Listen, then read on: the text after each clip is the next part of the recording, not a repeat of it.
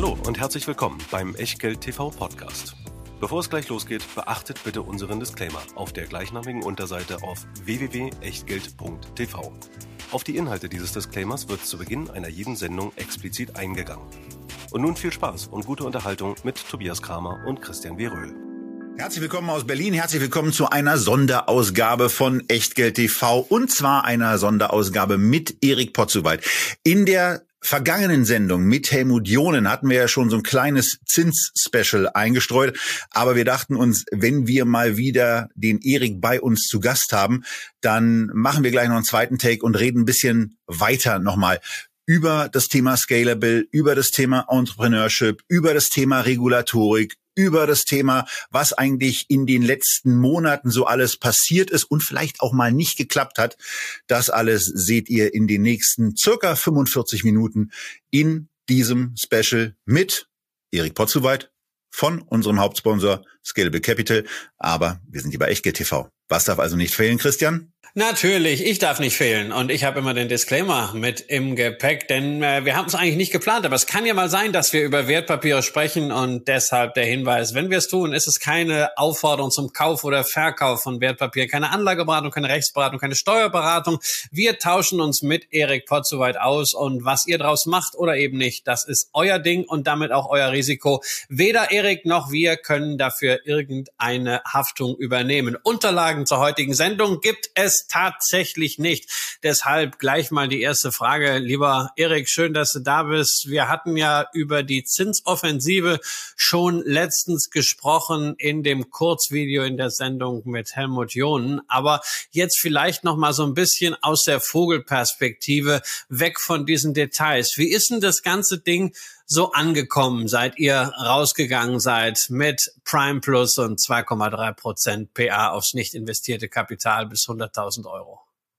Ja, danke. Erstmal Gruß in die Runde und ähm, vielleicht darf ich mit einem äh, kleinen witzhaften Bemerkung einsteigen. Ich höre ja immer äh, deinen lebhaft vorgetragenen Disclaimer. Ja, da gefällt mir immer, dass ihr den nicht so Video einspielt, sondern dass du den immer live machst.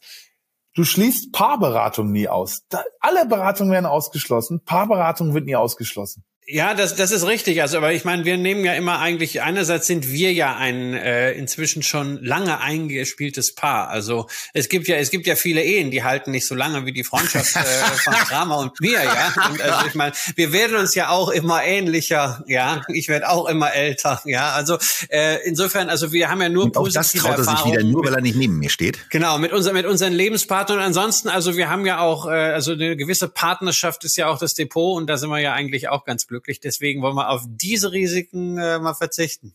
Okay, okay, sehr gut, sehr gut. Also das, äh, die Beratung, die darf man auf jeden Fall äh, wörtlich mitnehmen. Äh, so, zurück, genau, du fragtest zum Zinsen. ja, sorry, sorry für die Ablenkung. Ähm, wie, wie läuft's beim Zinsen? Es läuft, ähm, hört sich jetzt wie Marketing-Sprech an, aber ich sag's äh, äh, euch ganz ehrlich, es läuft so, wie wir es uns gewünscht haben. Und zwar, wir haben die Kunden verstehen, dass Investoren angesprochen werden, dass Zinshopper nicht angesprochen werden. Aber wie viele von den Kunden haben es denn genutzt? Äh, ach so, ja, genaue Zahlen, da rücken wir jetzt gerade nicht mit raus, ne, weil wir sind ja auch ein bisschen, haben wir Konkurrenz links und rechts. Du musst fragen, das weiß ich. Aber ähm, es läuft, wie wir es uns gewünscht haben. Was meine ich damit? Wir wollten ja ein Angebot schaffen, wie ich auch schon äh, mal sagte bei euch, das gezielt auf Investoren geht ähm, und nicht nur auf reine Sparer und Zinshopper. Und das ist uns gelungen. Ja, die Leute haben WebP-Depots, die handeln und sind aber froh und bezahlen sozusagen diesen Mitgliedsbeitrag, um ähm, ja das Beste von allen Welten zu haben. Also das Interessante ist wirklich die Denke der Leute. Man kann ja ganz minutiös rechnen. Ab wann lohnt sich's gegenüber meinen meinem aktuellen Broker, was ist, ich bin vielleicht beim, noch mal bei einer Hausbank, na, da, da lohnt sich sofort, aber ich bin vielleicht bei Neo-Brokern. Und dann werden Tabellen gemacht und ab wie viel Handels äh, Trades lohnt sich, ab wie viel Sparvolumen lohnt sich. Ein bisschen rausgezoomt hat sich eigentlich Folgendes etabliert. Die Leute denken mittlerweile ein bisschen anders drüber nach. Und zwar, ich zahle einen Mitgliedsbeitrag, Fünfer im Monat, kann ich auch jederzeit kündigen, also es ist keine Abo-Falle oder so. Und habe dafür das Beste aus Investieren und das Beste aus Guthabenverzinsung äh, sparen. Und das ist genau das, wo wir hinwollen. Also dieses Prime Plus soll die, ja, sollte der beste Mitgliedsbeitrag in der Welt der Geldanlage sein. Und ja, jetzt hört sich sehr nach Marketing-Sprech an, das höre ich mich selber sprechen, aber So wird's tatsächlich auch von den Kunden aufgenommen. Da sind wir sehr happy und da geben wir weiter Gas und buttern natürlich auch weiter in dieses Angebot rein, was neue Features, was neue Sachen angeht. Ähm, das, ähm, ja, da werden wir, da wird's noch wir geben ja immer erst bekannt, wenn es dann wirklich ähm, fertig ist und nicht groß vorher, aber da, da, da, da freut euch auf ein paar interessante Produktlaunches. Jetzt hast du, jetzt hast du gesagt, der Zinsappetit ähm, bei Kunden ist da und es nehmen auch für euch die richtigen Kunden an.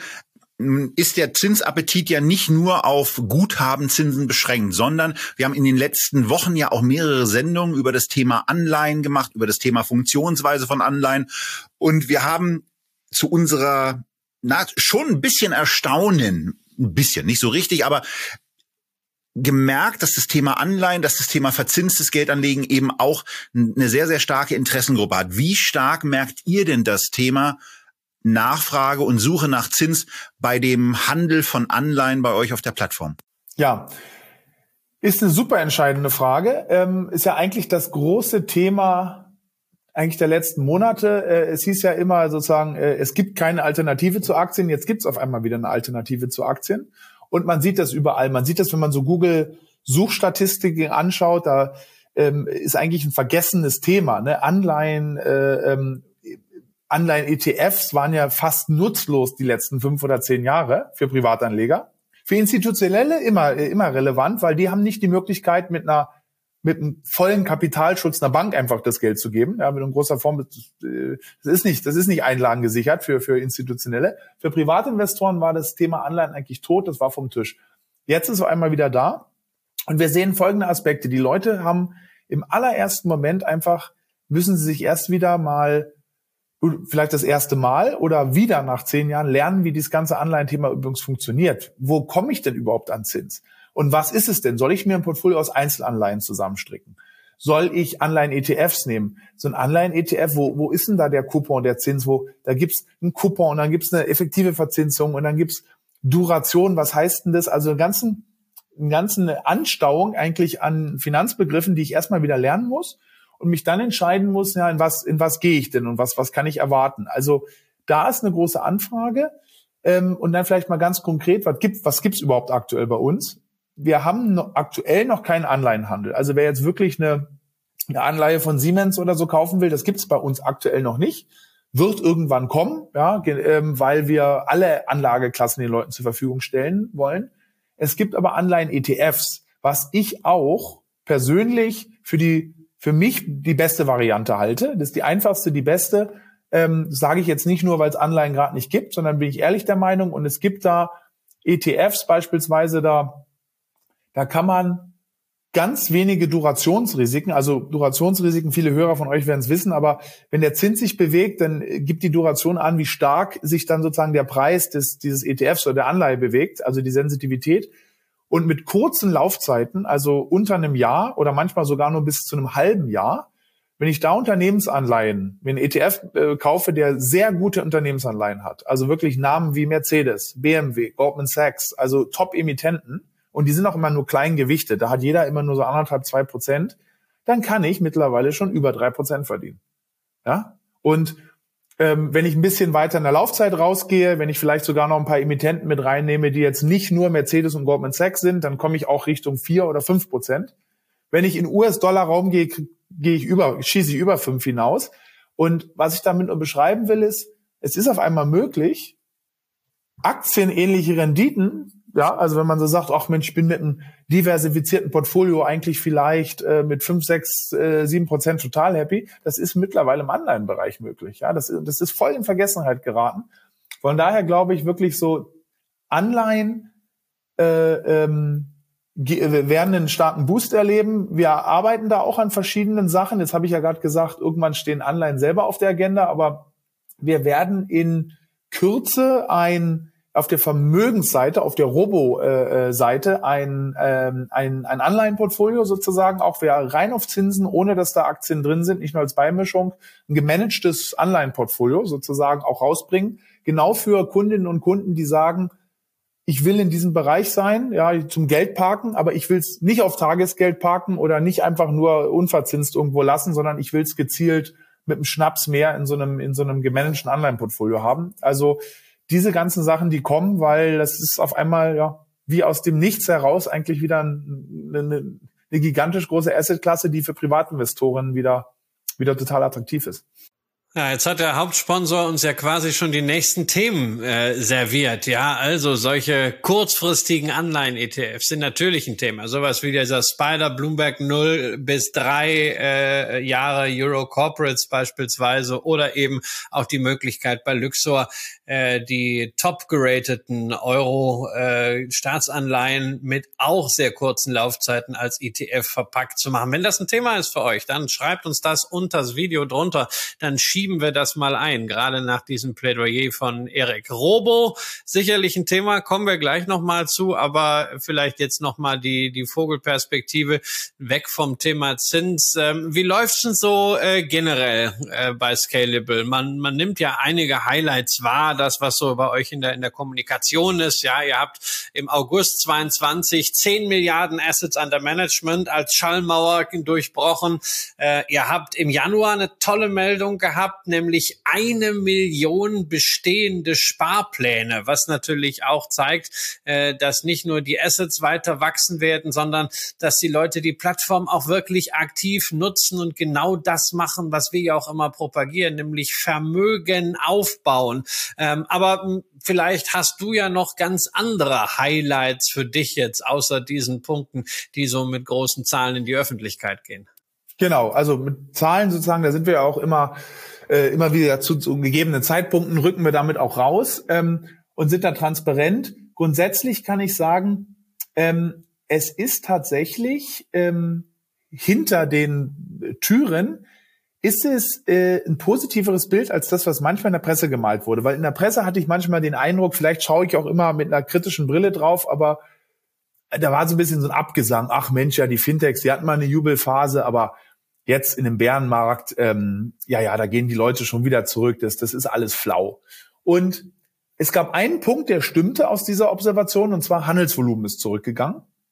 Das Gesamthandelsvolumen bei uns nicht, weil wir äh, immer mehr und mehr Kunden haben, aber auf einzelner Kundenebene hast du gegenüber den Top-Zeiten, also 2021 beispielsweise, das Q1 2021, ja, Bombe, da ist der Handel schon, da waren, da wurde im letzten Jahr nur noch äh, gegenüber diesen Spitzenzeiten nur noch halb so viel gehandelt.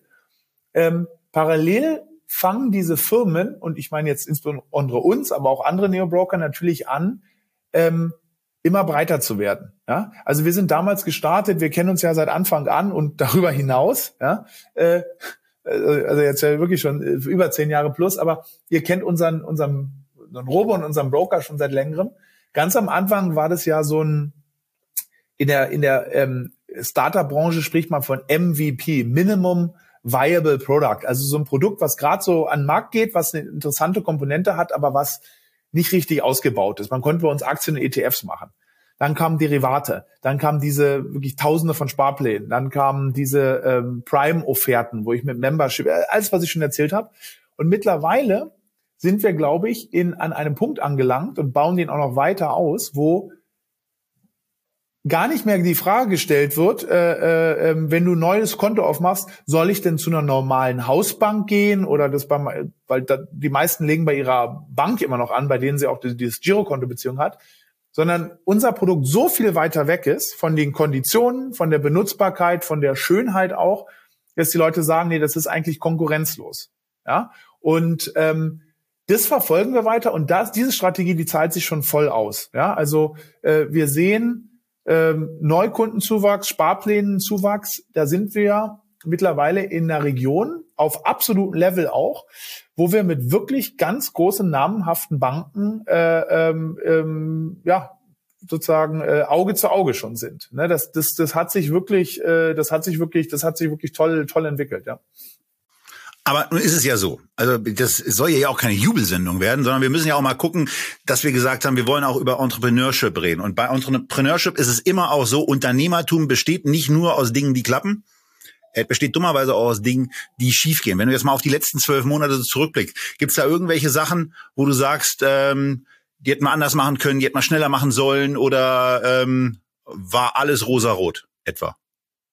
Ähm Nee, will ich dir auch eine ehrliche Antwort zu geben, ja. Ähm, und zwar, ähm, du hast schon vollkommen recht, ne? Ähm, natürlich Pressemitteilung und so, das liest sich immer äh, per Definition natürlich alles gut, aber in jedem Unternehmen, gerade in schnell wachsenden Startup-Unternehmen, ähm, gibt's eigentlich gibt's jeden Tag Sachen, die mich tierisch auch auch nerven. Ne? A, Sachen, die nicht schnell genug gehen. Ich bin eh ein ungeduldiger Typ, ja. Äh, wenn was schnell gemacht wird, frage ich, warum war es nicht gestern schon fertig? Aber ich nenne dir mal konkrete Sachen.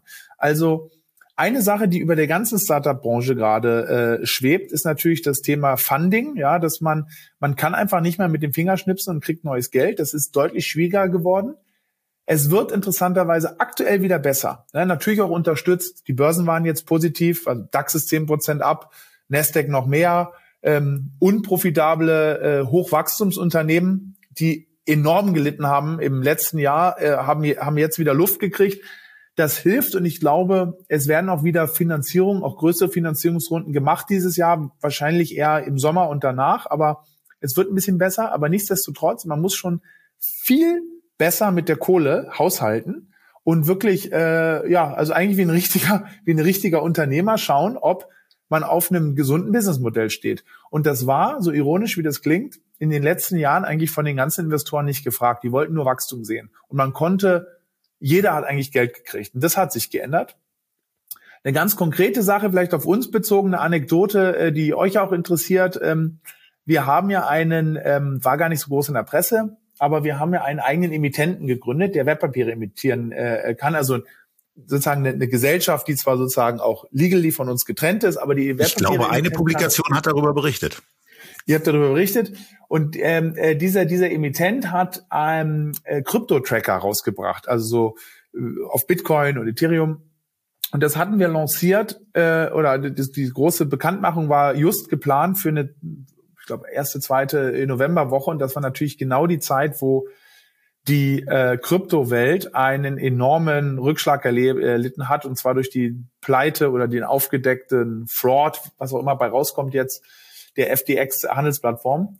Und dann haben wir die Produkte sozusagen nicht in die Vermarktung ge gegeben. Ja, die gibt's zwar noch, vielleicht schalten wir sie irgendwann mal wieder scharf, aber die sind dann nicht in die Vermarktung gegangen. Und warum erzähle ich das? Ähm, also wir hatten mit FDX nichts am Hut. Ja, äh, äh, nur wir hatten zu der Zeit, wir haben das alles vorbereitet und hatten zu der Zeit ähm, in, schon enorme Bange, was mit dem Kryptomarkt passiert.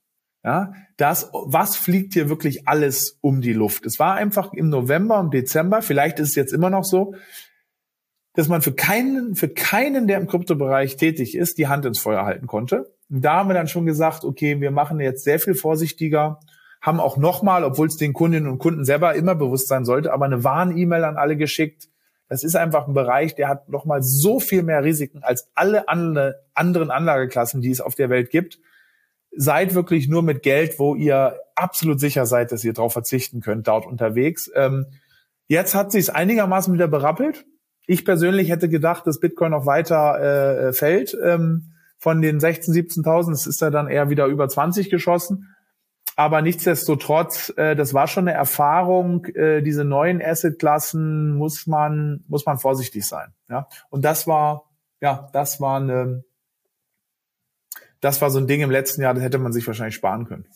Nun waren die letzten Jahre ja sowieso nicht frei von Herausforderungen. Wenn wir mal zurückdenken, unsere erste Sendung im Vogels Bier Express haben wir noch mitten in der Corona-Pandemie gemacht, als man das erste Mal wieder so ein bisschen auch durfte, miteinander reden durfte und wir darüber gesprochen haben, wie denn eigentlich die Performance vom Robo-Advisor, zu dem wir jetzt noch ein bisschen ähm, auch sprechen wollen, aussieht und dass ja der Value-at-Risk-Ansatz, der über Jahrzehnte gute Dienste erwiesen hatte, nicht funktioniert hat. Genau in dieser Phase. Dann, dann wurden, dann wurden Kontomodelle im Grunde genommen auch ausgeweitet, auch auf die klassischen Modelle ausgeweitet, zum Beispiel 60-40. Es kommt das Jahr 2020, Aktien fallen, Renten fallen in einem Ausmaß, wie es in den letzten 100 Jahren nicht der Fall war. Und auf einmal sind auch solche Strategien im Minus, wo sich dann eben äh, die, die Frage stellt, wie entwickelt sich jetzt eigentlich bei euch gerade das Thema Robo-Advisor und äh, welchen, welche Auswirkungen hatten auch diese Entwicklungen, die wir da gesehen haben, auf Kundenanzahl und auf Volumina? Ja, genau richtig. Also ähm, ja, du hast ja sozusagen die Historie schon erklärt. Ähm, wir hatten damals eigentlich ein Modell, so ein quantitatives Modell, ähm, Jetzt haben wir mehrere Modelle, sozusagen will ich jetzt hier nicht alles aufgleisen, aber die, wir diversifizieren uns, wie es typischerweise größere Asset Manager, Vermögensverwalter auch machen, dass man mehreres anbietet, um mehrere Kundennachfragen zu bedienen, aber auch in, um in der Performance sozusagen breiter aufgestellt zu sein. Und eine ganz wichtige Sache, die du, letzt, die du letztes Jahr erwähnt hast, 2021 waren zwischenzeitlich ja mal ein Aktienmarkt, aber gar nicht der schlimmste aller Zeiten. Ähm, was aber wirklich katastrophal war, also wirklich ein er er Ereignis, das das letzte Mal von 90 Jahren so vorgekommen ist, ist das ein 60-40-Portfolio, 60 Prozent Aktien, 40 Prozent Anleihen, die schlechteste Performance eigentlich seit den 1930er Jahren hatte. Das haben viele Anlegerinnen und Anleger gar nicht so mitgekriegt.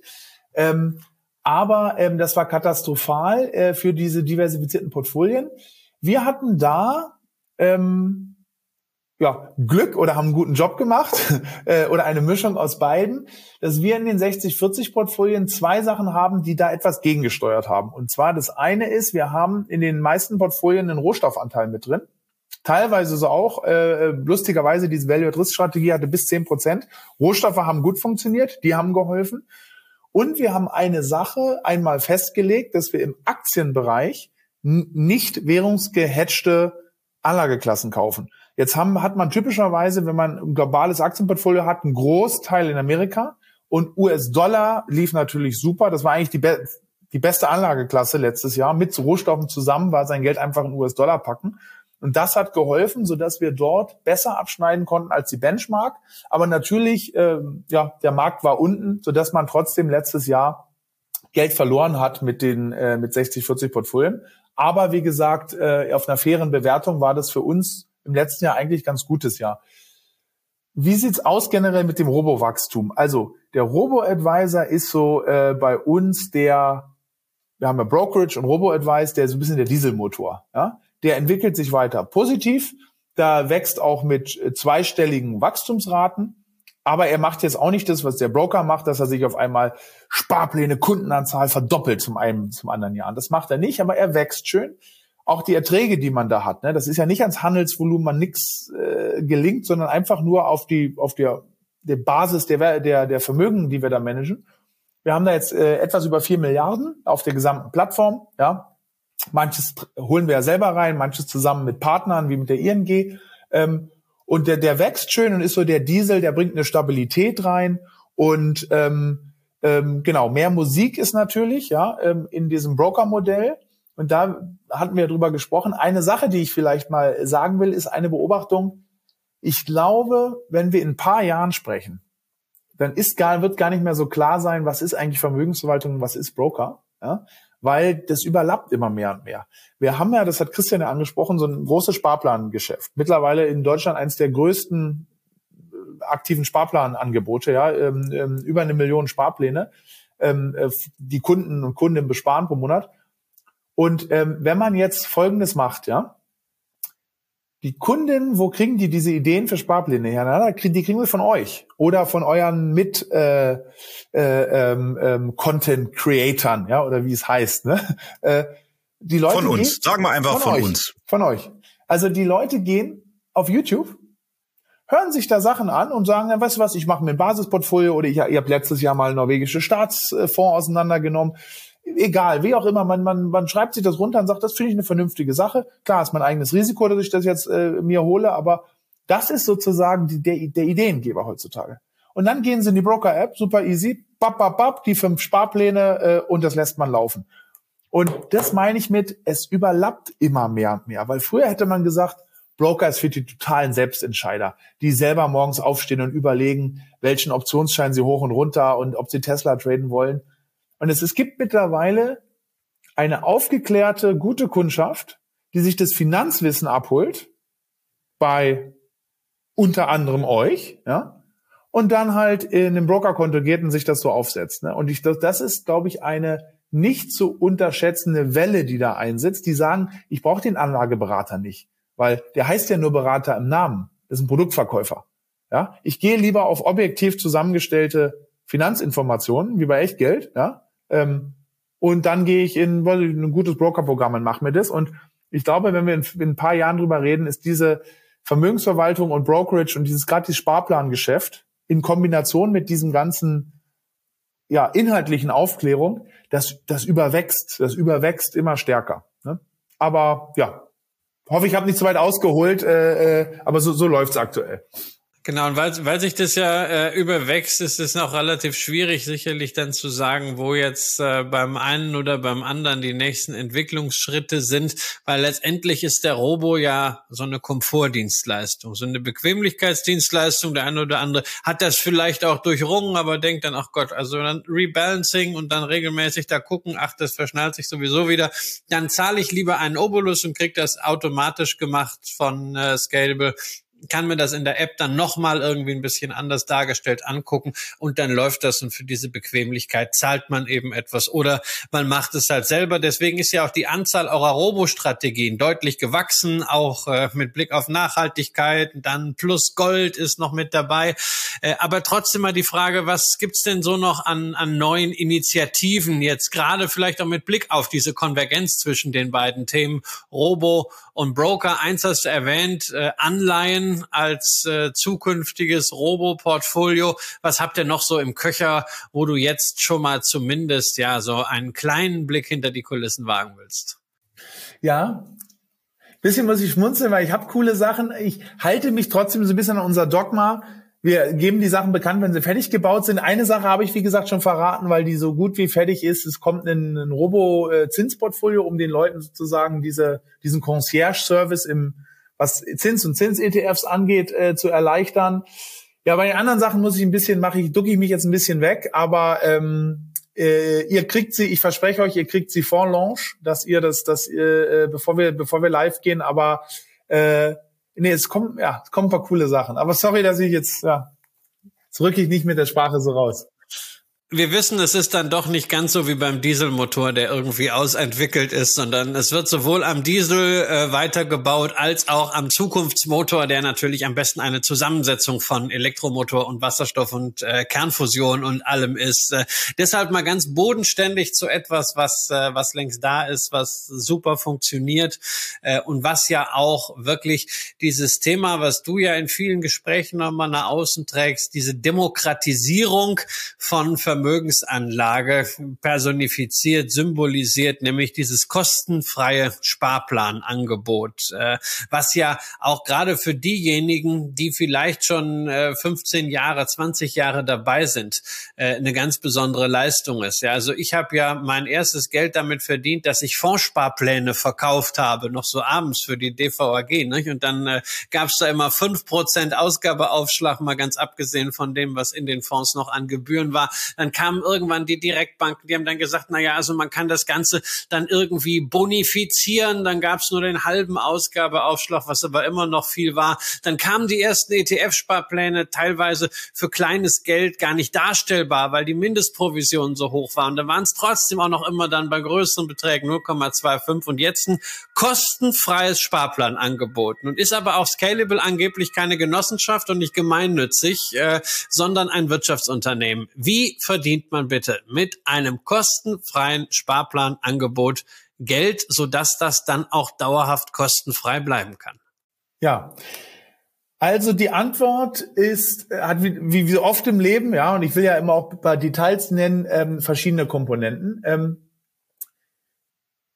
das Hauptanliegen, warum wir ETF-Sparpläne machen, ist, ich glaube, es ist ein super, es ist nicht nur ein super Einstiegsprodukt, sondern es ist auch ein super Ankerprodukt. Ja, also wer einen ETF-Sparplan aufmacht, der baut ein Portfolio auf. Und wenn du mal ein Portfolio hast, dann passieren da immer irgendwelche Sachen.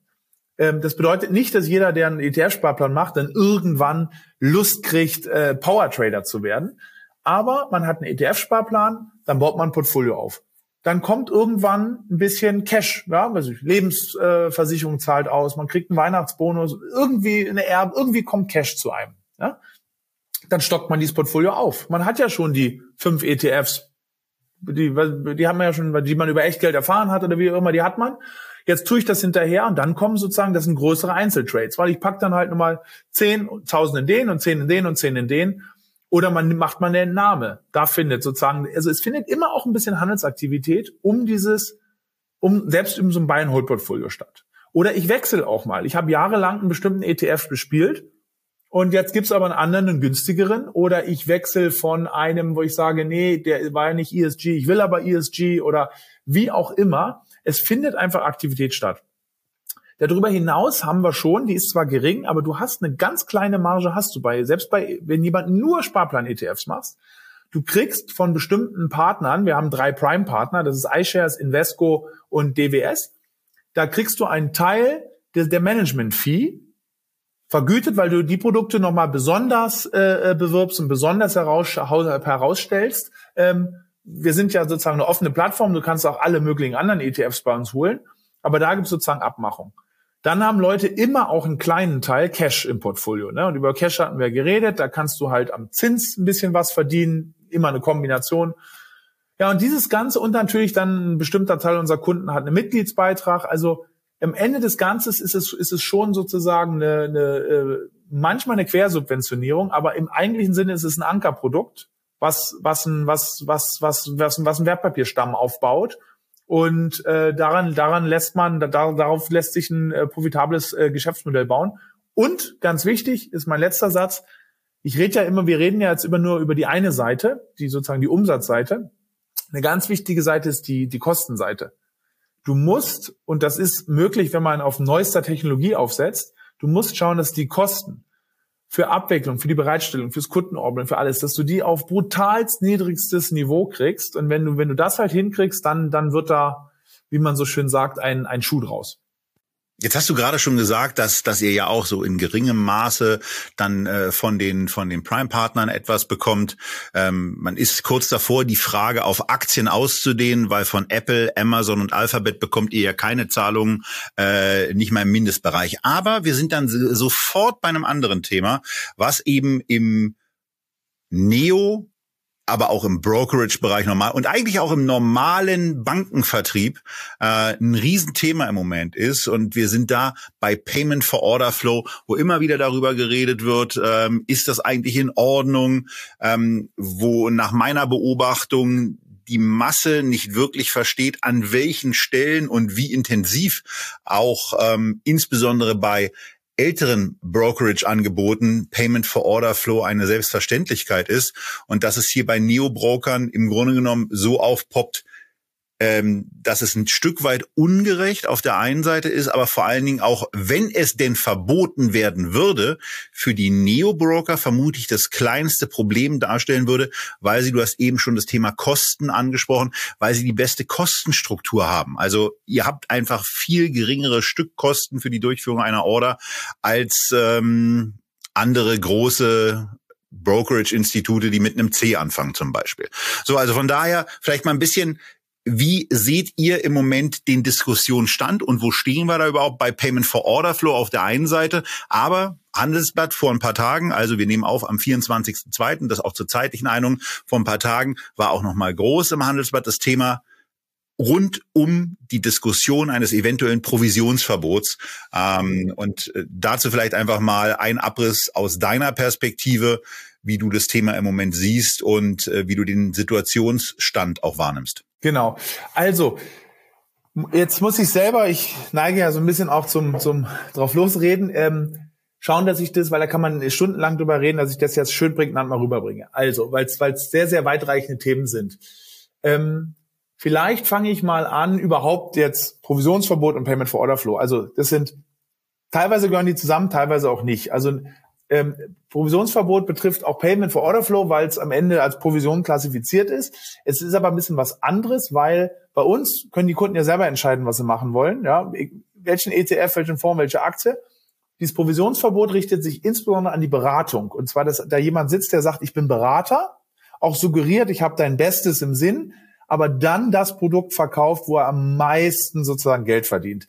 Es ist nicht immer so, aber es ist ein bisschen das Klischee oder auch von der Verbraucherschützern sozusagen der, der größte Angriffspunkt. Ähm, meine Mutter läuft in die, in die Bankfiliale rein und spricht mit dem netten Bankberater und später kommt raus, das war gar keine Beratung, sondern der, der hatte das, äh, das äh, äh, Fokusprodukt des Monats musste halt, musste, da war er noch äh, ein bisschen hinten, da musste er weiter rausdrücken. So, Das ist Verbraucherschützer ein Dorn im Auge. Ich glaube zu großen Teilen auch zu Recht. Und das soll sozusagen, ähm, da wurden ja verschiedene Zügel schon angezogen und dass man das offenlegen muss oder so, aber ähm, äh, das soll sozusagen vom Tisch kommen, damit äh, also das einfach verboten wird, dass ich, ich muss immer direkt dem Kunden das in Rechnung stellen. Hört sich in der Theorie auch gut an, in der Praxis ist dann leider so, dass in vielen Fällen dann wahrscheinlich gar keine Beratung mehr angeboten wird. Ja, und dann halt diese Leute, die es gibt einfach einen Teil, die schaffen es halt nicht, Echtgeld einzuschalten, sondern die, und sie wollen sich auch nicht selber mit einem Gerd-Komma-Buch anlesen.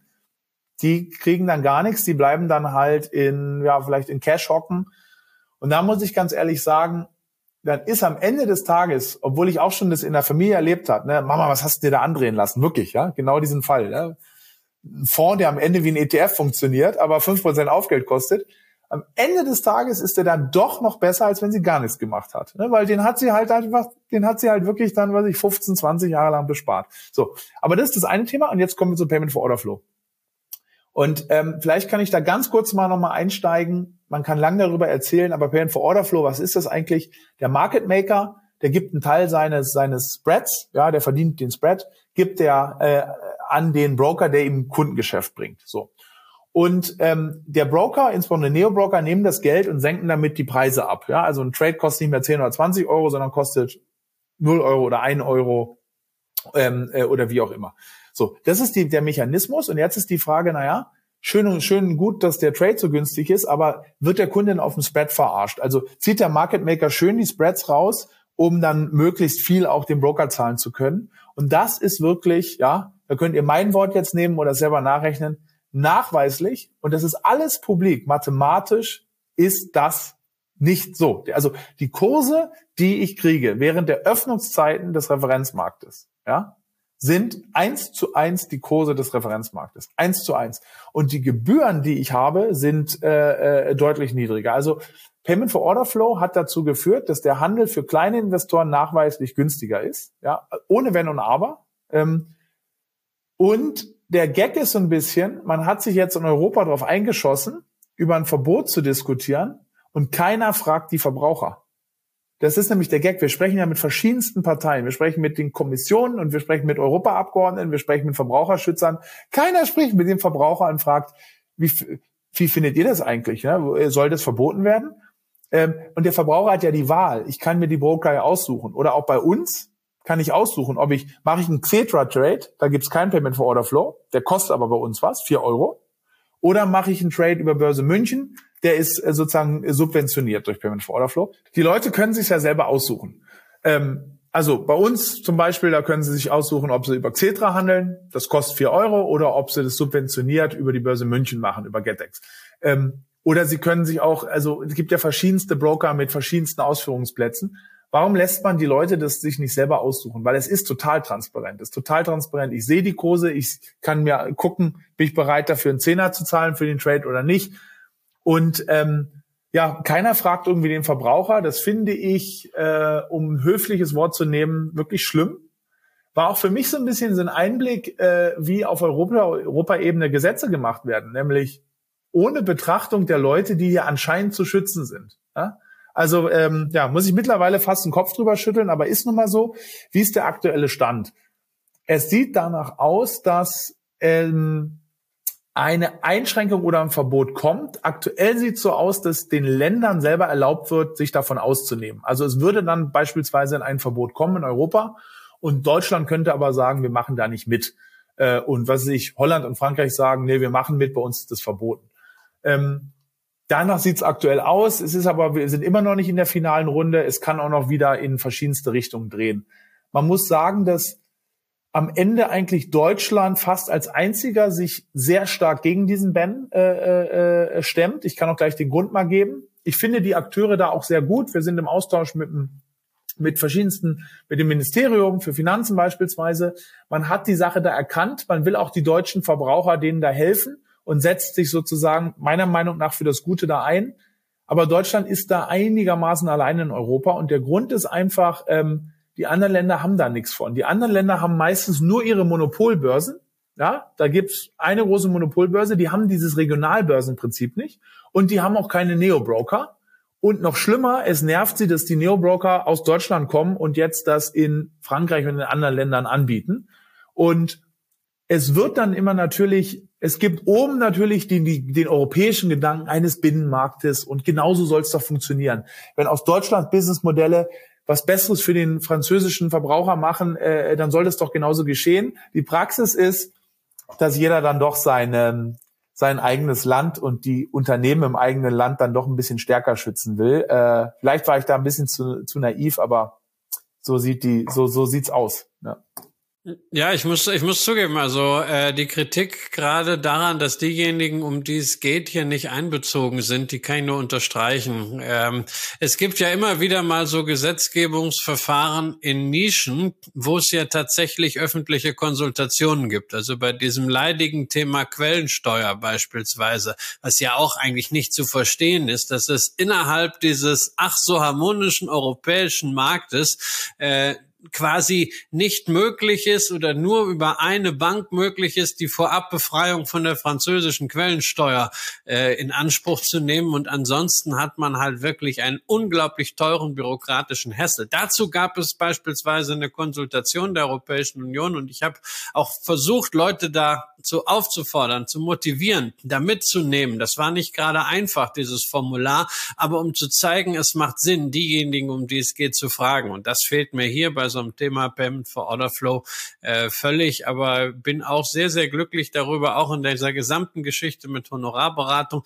äh, dass wir insbesondere ja mit Florian Tonka, dem Staatssekretär im äh, Finanzministerium, da insgesamt auch als Anleger einen guten und kompetenten Ansprechpartner haben. Das Ganze führt allerdings noch zu einem anderen Thema, ähm, wo wir jetzt schon über Europa sprechen, über Politik, äh, über Regulierung.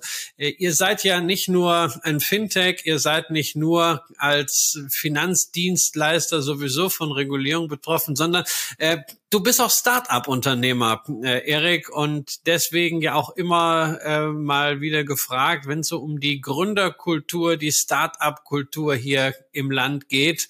Und äh, die Politik tut ja immer so, als wenn eigentlich ganz, ganz viel schon gemacht sei und so alles bereitet ist, damit der Gründerboom auch nach dieser Tech-Euphorie weitergehen kann. Teilst du das oder siehst du, dass wir nach wie vor immensen Bedarf haben, Dinge zu verbessern, Dinge zu tun, damit wir unsere Wirtschaft für die nächsten 10, 20, 30 Jahre fit machen? Ja, Hui, das ist äh, nochmal die ganz dicken Dinger am Ende, äh, äh, Christian. Aber also ich glaube beides. Wenn man sozusagen auf die Wunschliste geht, ne, also du hast es richtig angesprochen, wir sprechen mit der äh, Politik, sind auch sozusagen in so einem Beratergremien, wo man mal spricht, wo ich, du hast ihn gerade namentlich mal genannt, den Dr. Tonka ist mein erster direkter Kontakt auch so mit der Politik, muss ich sagen. Ähm, die Leute sind ähm, ähm, sehr gut im Thema auch. Also das ist wirklich, das überrascht mich immer wieder, wie absolut im Detail, die im, im Thema drin sind. Ja, und von daher, da ist der absolute Wille da. Und dann hast du aber die Realität. Die Realität sieht die folgt aus. Wir sind in einer Ampel. Das heißt, man kann nicht sozusagen nicht eine Partei, jetzt beispielsweise eine wirtschaftsliberale Partei, kann einfach machen, was sie denkt, was am, am besten für die äh, für die deutsche Startup-Kultur oder die Aktienkultur ist, sondern man muss sich immer absprechen. Ne? Und da sind natürlich viele Sachen, die ich äh, frustrierend finde. Ne? Ein Beispiel war, Mitarbeiterbeteiligung, um insbesondere gute Tech-Leute nach Deutschland zu holen oder deutsche Leute in Tech-Unternehmen, junge Tech-Unternehmen reinzukriegen. Da ist das Thema Mitarbeiterbeteiligung sehr wichtig, weil man kann nicht die großen Gehälter zahlen, die jetzt ein, äh, am Anfang zumindest, die ein großes Unternehmen zahlt. Das heißt, ich beteilige die Leute, das attraktiver zu machen, das besser zu strukturieren. Da hatte ähm, das Finanzministerium unter der SPD schon mal eine Chance. Das wurde dann abgesagt, wie man hört durch Scholz persönliche Inter Intervention, ja. Ähm, und das ist dann natürlich immer, das ist schon frustrierend, ja. Nichtsdestotrotz möchte ich eine Lanze für den deutschen Standort brechen, weil ähm, die Gründerkultur entwickelt sich dennoch einfach positiv weiter. Deutschland ist wirklich, als ich noch, als ich im Studium fertig geworden bin, da war so ein großer äh, Drang, man geht nach Amerika oder damals auch schon so nach Asien. Das waren so die großen Sachen. Deutschland war so ein bisschen uncool. Das hat sich gewandelt. Ja, ich will ja auch mal eine Lanze für Deutschland brechen. Deutschland ist cool geworden. Deutschland ist cool geworden. Gerade Städte wie Berlin, aber auch andere Städte, München auch, aber gerade auch Städte wie Berlin. Da ziehen die Leute bewusst, manchmal mit Kind und Kegel aus dem Ausland her. Nicht immer für immer, aber für mal ein paar Jahre Es ist einmal möglich, jetzt komplett in Englisch auch hier äh, sein Leben zu bestreiten, ja. Ähm, im, es entwickeln sich auch immer mehr so wirklich so Startup-Communities hier und ähm, den Leuten macht das Spaß. Eine der größten Hürden ist dann gar nicht am Ende Arbeitsvisa oder so. Das ist ganz gut geölt. Eine der größten Hürden ist dann wieder so ein bisschen die alte Bürokratie und die alte Infrastruktur, und zwar ganz einfach in Berlin Wohnung. Ja, du kommst ja als Programmierer an aus Indien, aus Brasilien, aus, aus dem Silicon Valley, aus Amerika, aus Tel Aviv und kriegst selbst mit einem guten Gehalt ums Verrecken keine Wohnung oder keinen Kita-Platz. Auch wenn du Geld, auch wenn du sagst, ich lege jetzt Geld drauf, das einfach nicht möglich. Und das ist fast eine der größten Hürden. Und da gehen wir dann sozusagen, da sind wir gar nicht im Startup-Bereich und Optionsbeteiligung. Da gehen wir einfach hin. Warum schaffen wir es nicht, mal anständig Wohnungen zu bauen? Lustigerweise gerade in Berlin. Berlin liegt im Nirgendwo. Wir sind eine Insel, die umgeben ist von der Uckermark. Da wohnt einfach kein Mensch. Ja? Warum schaffen wir das nicht, Wohnungen mal hier hinzustellen? Ähm, und äh, das sind lustigerweise manchmal noch die größeren Schritte, als jetzt mikrogenau rein auf, auf, auf Startup-Gesetzgebung oder Startup-Regulierung zu schauen, äh, ist so das normale Leben. Äh, ähm, aber nichtsdestotrotz, jetzt habe ich wieder ins Meckern abge abgedriftet. Ich muss am Ende dann noch eine Lanze für Deutschland äh, brechen. Wir haben hier in, insbesondere in den letzten zehn Jahren eigentlich echt einen coolen Drive entwickelt. Ne? Ich darf das sagen, ich bin Berliner und mein Vater ist Berliner. Ja? Berlin war eigentlich eine ganze Zeit lang mehr so eine Abhängerstadt. Ja? Also äh, man ist hierher gekommen, um Bundeswehrdienst zu verweigern Mittlerweile ist es immer mehr auch eine Stadt geworden, wo Macher und Macherinnen, die Macher und Macherinnen anzieht. Ne? Ähm, das hat's die letzten 15 Jahre nicht so gegeben. Ne? Ja, aber mit dem Optimismus ist es doch gut, auch mal zu enden. Ähm, ich bin ja ebenfalls in Berlin geboren und habe äh, mehr als drei Monate nie woanders verbringen müssen, weil ich glücklicherweise immer Jobs gefunden habe oder dann im Zweifelsfall die Unternehmen gegründet habe. Ich bin ja vor zehn Jahren hierher gezogen nach Berlin und da ging's ja los mit dem Aufschwung von Berlin.